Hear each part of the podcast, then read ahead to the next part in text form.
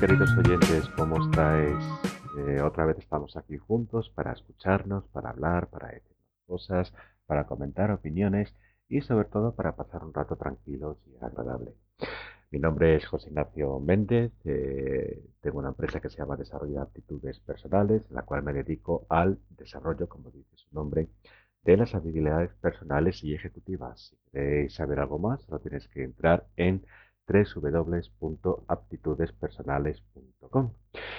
Y eh, hablando de si queréis saber algo más, hay una cosa que todo el mundo me pregunta en sesiones, en charlas, etcétera, etcétera, y es por qué es tan difícil encontrar el camino a, a en la vida. De hecho, es de lo que vamos a hablar hoy en este pequeño podcast. ¿Por qué no encuentro mi camino? ¿Cuál es el motivo real? Porque no, no sé realmente dónde ir. ¿Por qué aparecen esas encrucijadas tan complicadas que muchas veces nos vuelven locos y, no tenemos muy claro qué hacer con ellas? Mirar un camino eh, no es empezar a hacerlo, es decir, lo podemos tener delante, pero eso no implica que tengamos que hacerlo como tal. Un simple camino puede ser un impulso que se necesita para comenzar una aventura. Por lo tanto, lo normal sería mirar, observar, estudiar, tomar las decisiones y, lógicamente, arrancar con el camino que realmente queremos caminar. Y con esto no quiero entrar en la dinámica de caminante en el camino, aunque lo digo muchas veces, pero realmente es eh, todo lo que estoy diciendo es la realidad y el sentido común.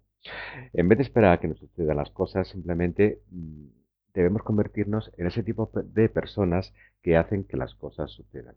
Es decir, que nuestros sueños tomen el mismo camino que nosotros. Tener en cuenta siempre, y nunca lo olvidéis, que nuestro mundo exterior es un reflejo de nuestro mundo interior. Nuestro carácter, nuestra forma de pensar y nuestras creencias mm, casi siempre constituyen una parte fundamental de lo que determina ese nivel de felicidad y de prosperidad. Lo primero que debemos hacer, y además lo digo siempre en todas partes, es saber quiénes somos y hacia dónde nos dirigimos. Es decir, eh, como diría un matemático, y me van a la licencia poética, no se puede establecer una línea recta si no hay dos puntos. En el caso de nuestra vida o de nuestro objetivo, es eh, el, el, punto de partida sería saber quiénes somos y el punto final es hacia dónde nos dirigimos. Pensarlo fríamente, ¿de qué sirve cualquier sistema de éxito si realmente no sabemos hacia dónde ir?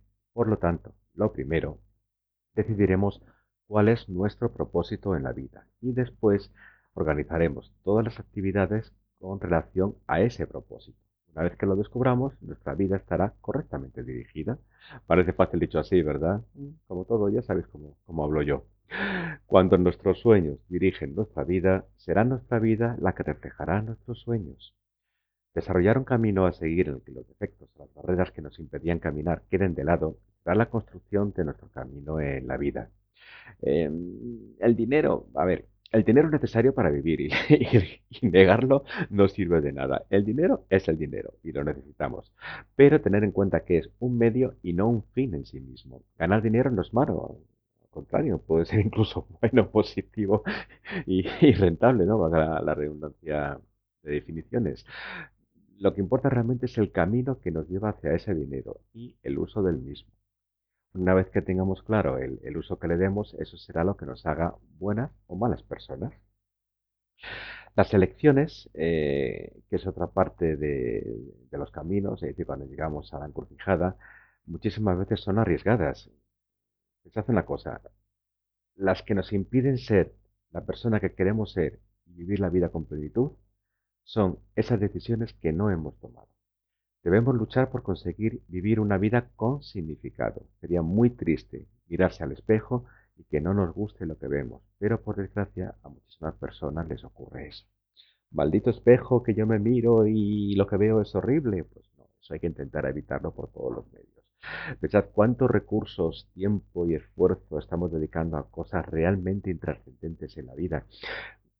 Caray, es que no merece la pena disfrutar de la vida a ver, no es lo mismo vivirla que tener que tolerar, que tolerar la, vida en la que estamos. No, bueno, pues vivámosla.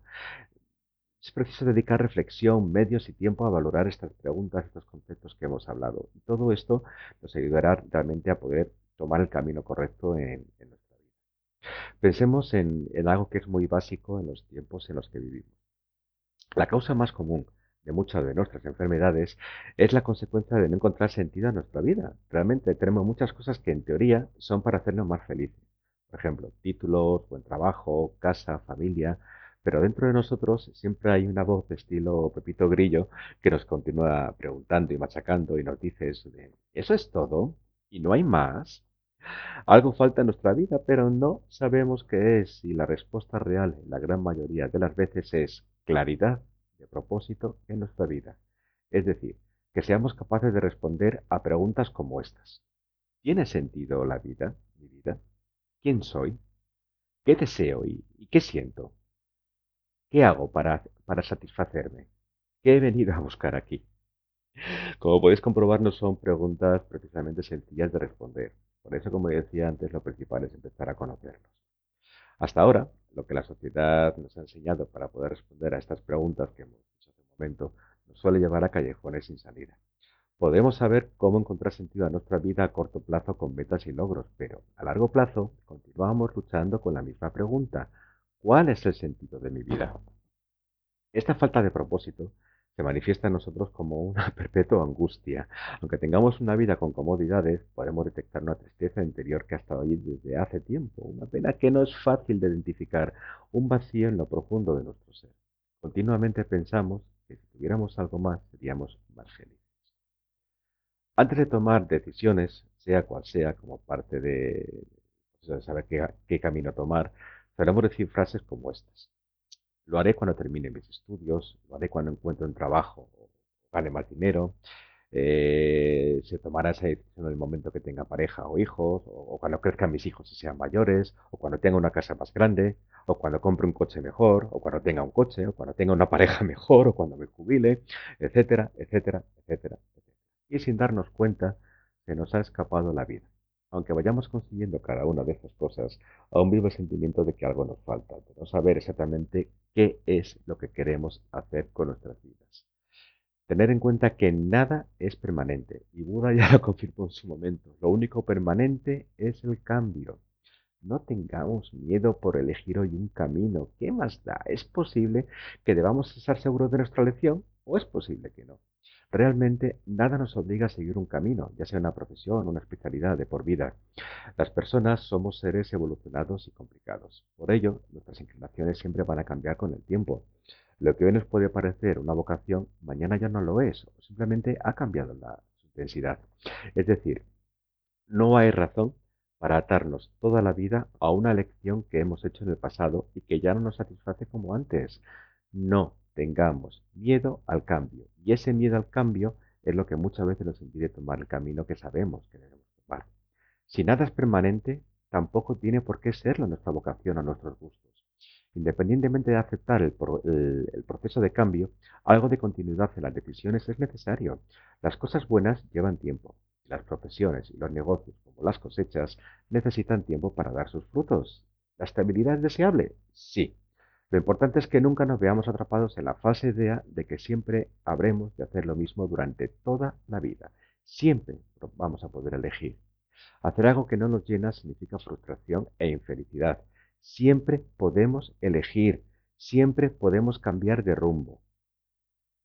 Es necesario que pensemos en todas estas palabras y que seamos capaces de tomar la decisión cuando llegue el momento, sabiendo que no importa sea cual sea esa decisión, porque no tiene que ser la definitiva.